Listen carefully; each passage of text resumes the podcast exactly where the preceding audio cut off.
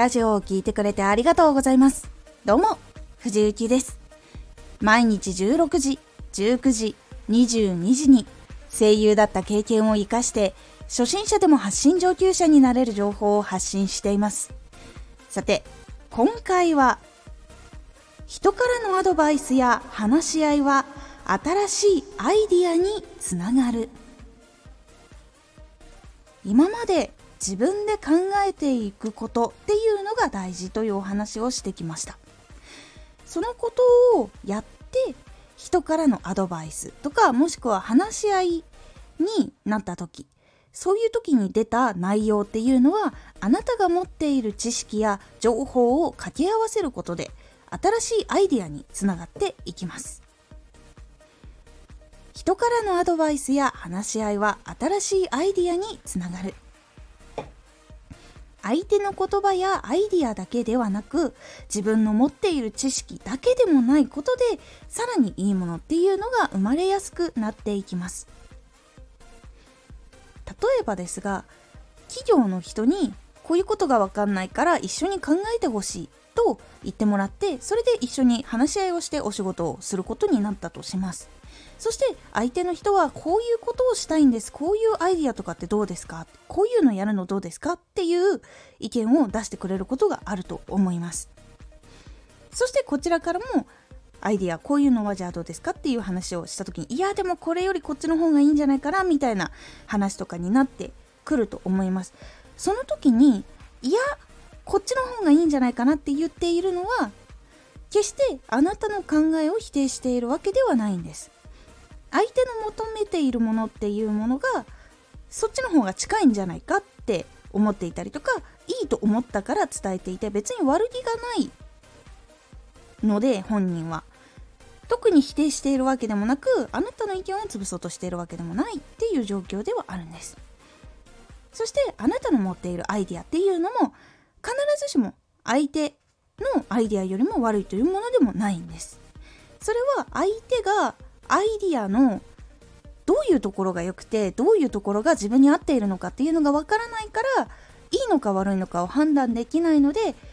自分が一瞬思いついたものの方がいいんじゃないかって感じる傾向があります。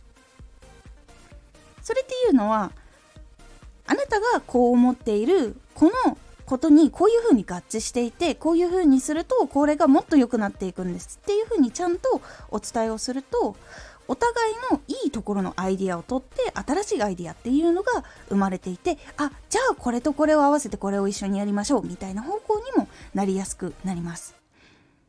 これが人からのアドバイスとか話し合いっていうのが新しいアイディアにつながっていくというポイントの一つになります。今回は話し合いの話を今したんですけど他にも活動していてこういうことをやってみるのどうかなとかもっとこういう風になったら聞きやすいなとかっていうアドバイスをしてもらったりとかこれもっとこっちの方がいいなとかもっとこういうのがあったらいいなみたいな意見とかっていうのもどっかで出会うことがあると思います。それもまた考えてアイディアをミックスしていくことで新しいアイディアにつながったりとかもしくは自分のチャンネルの運営の仕方とか考え方であもっとこういう風にしていったらもっと聞きやすくなったりとか届きやすくなるんじゃないかなとかこのやり方をしていたからうまくいかなかったんじゃないかなとかっていう気づきにもなったりするので是非その言葉もうまく糧にしていくようにしてみてください。構言葉っていうのはいろんな伝え方っていうのがあるので鋭い言葉とかって結構刺さりやすく感じるものもあったりとかします。なのでその時は言葉の表面じゃなくて言葉の中身の方を考えるようにしてみてください。こういう風になったら嬉しいからそう言っているのかもしれないしここが好きだからもっとこういう風になってもっと大きくなってほしいっていう思いとかも入ってたりすることもあるのでその言葉の中っていうのをちょっと考えてみるようにしてみてください。明らかに否定とかそういうものが入ってるものに関しては深く考えずにできるだけ読まない本にした方がいいかと思います。一応そういう意見もあるんだなそういうふうに思う時もあるんだなっていうところはあんまり思いっきり受け止めるとへこんでしまったりとか次のモチベーションとかにつながりにくくなってしまうのでどちらかというとポジティブに好きでいてくれている人とかもっと良くなってほしいと思っているいい意味合いで思ってくれている人とかの言葉を見るように最初はした方がいいかと思います。